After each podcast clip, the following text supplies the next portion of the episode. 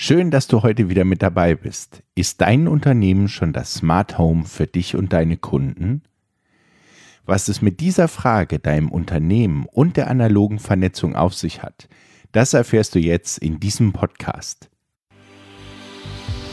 Live on Air, der Audiopodcast. Menschen, Themen, Produkte.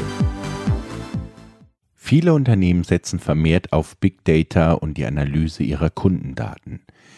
Man möchte die versteckten Nuggets in den gesammelten Datensätzen effizienter auswerten können, um Rückschlüsse zu treffen, was Kunden wirklich wollen und am besten noch, bevor es der Kunde selbst weiß, was er eigentlich will.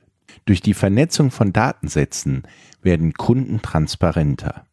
Der große Traum ist es, den Kunden das ultimative Angebot und oder Service anbieten zu können. Eventuelle Kaufbarrieren frühzeitig zu erkennen und auszumerzen. Die IT und die Vernetzung machen es möglich.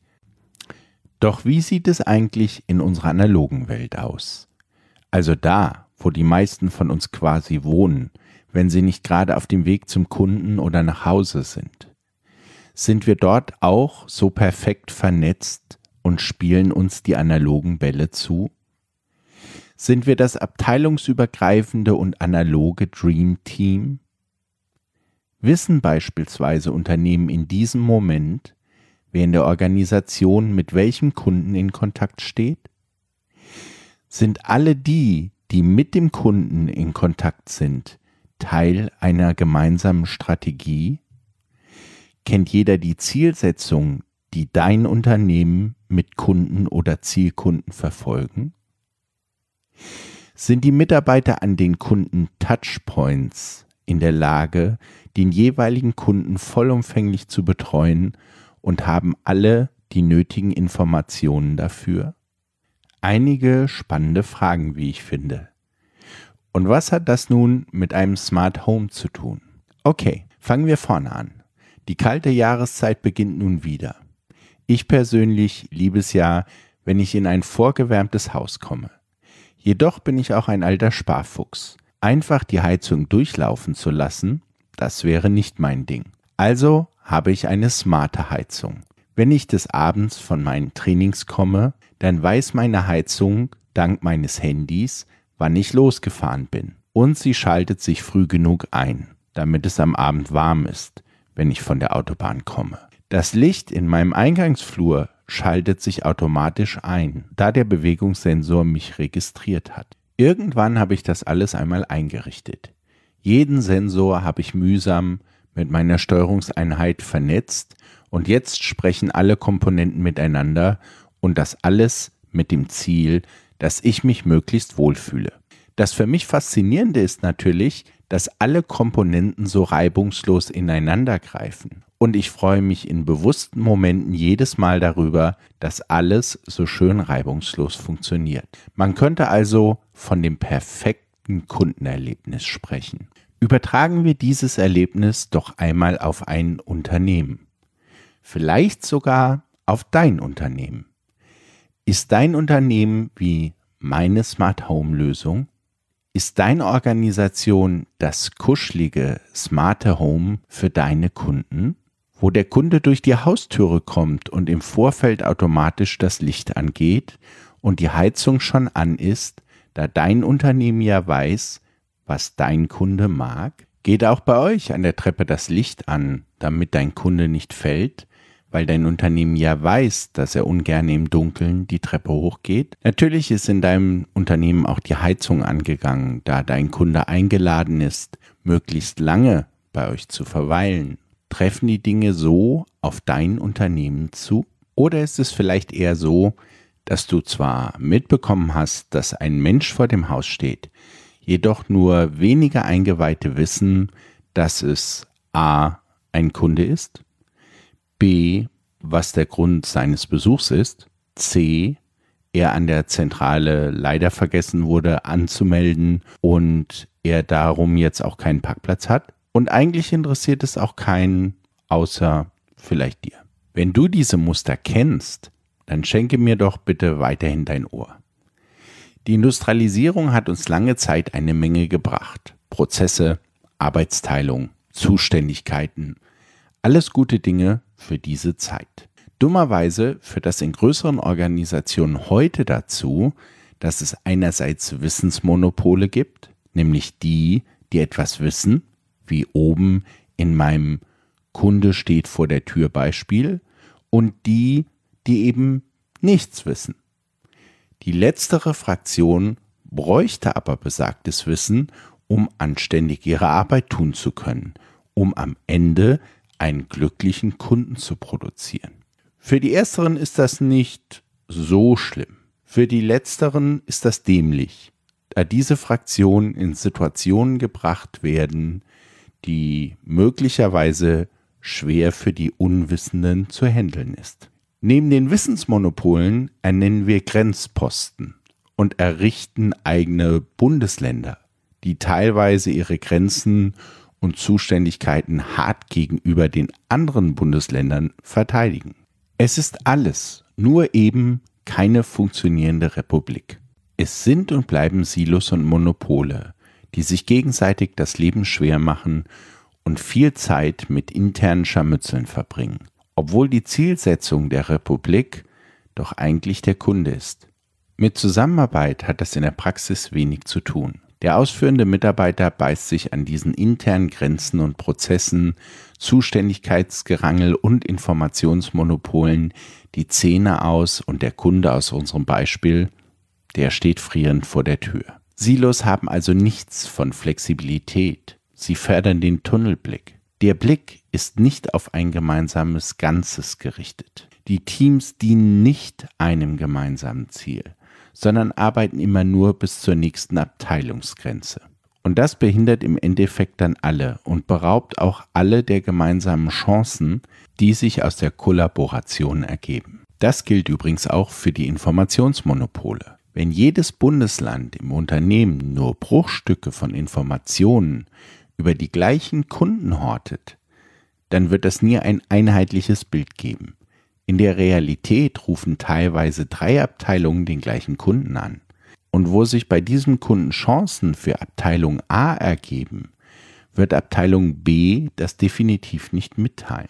Da spielen dann noch Aspekte wie Neid um den Erfolg des anderen eine Rolle. Er könnte schneller befördert werden, schneller eine Gehaltserhöhung bekommen, besser dastehen.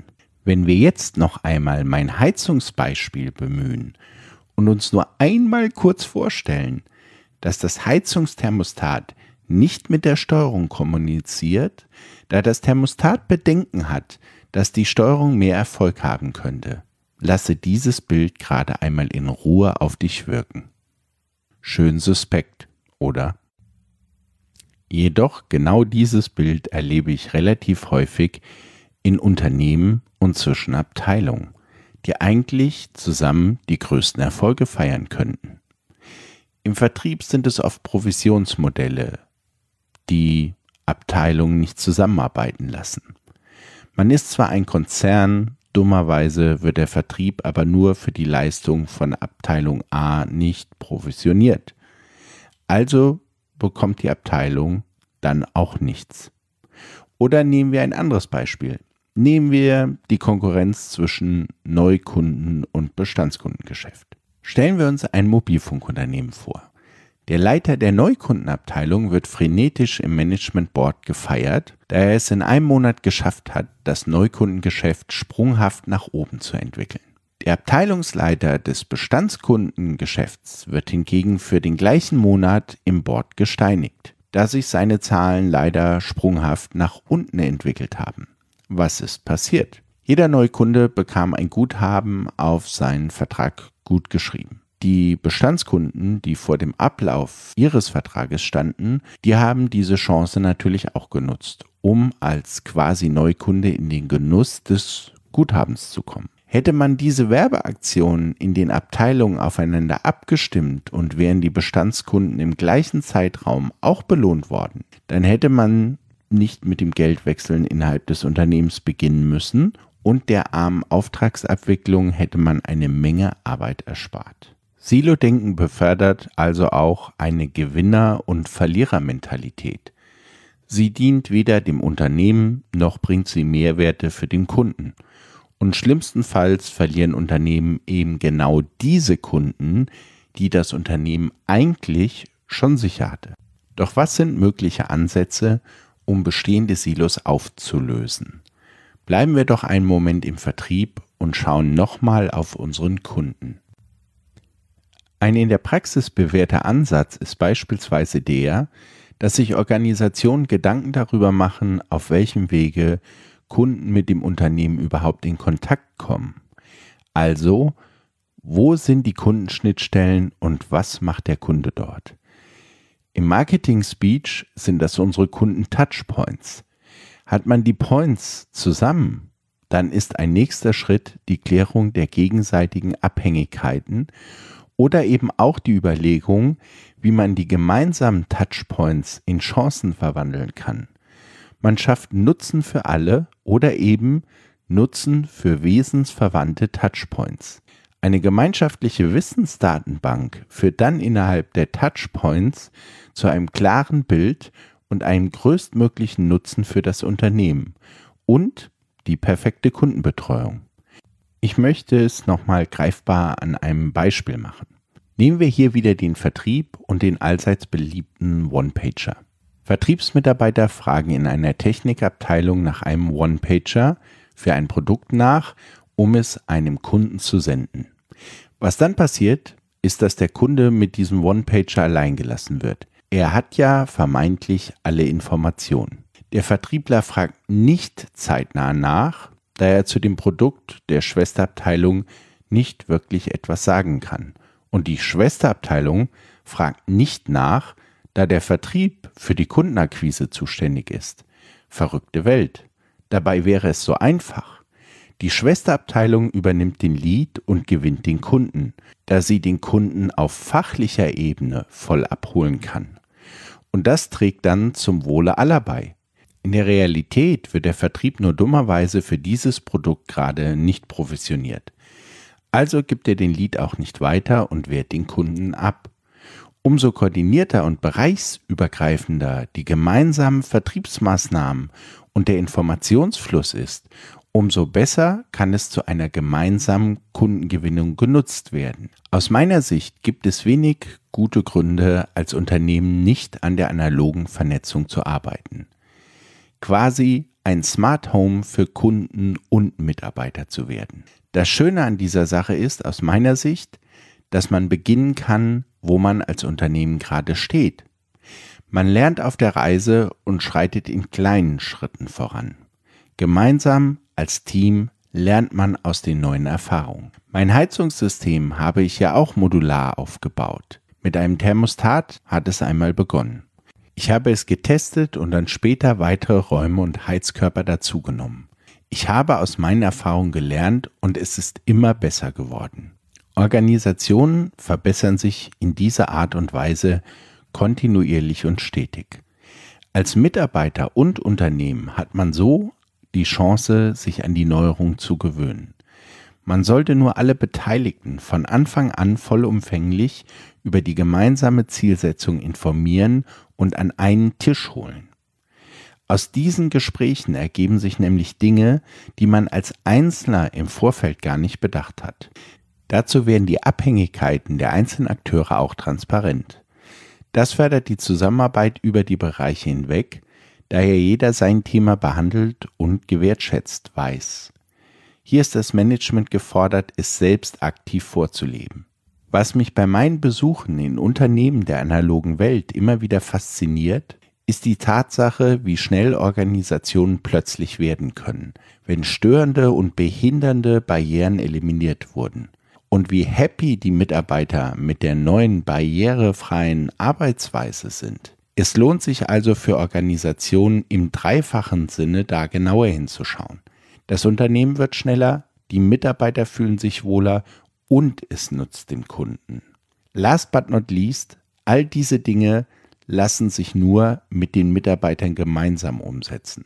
Wenn du Führungskraft bist, dann rede doch nach diesem Podcast einmal wieder mit deinen Mitarbeitern und begebt euch auf die Suche nach Vernetzungsmöglichkeiten, störenden Prozessen und schmiedet Kooperationen in der eigenen Company.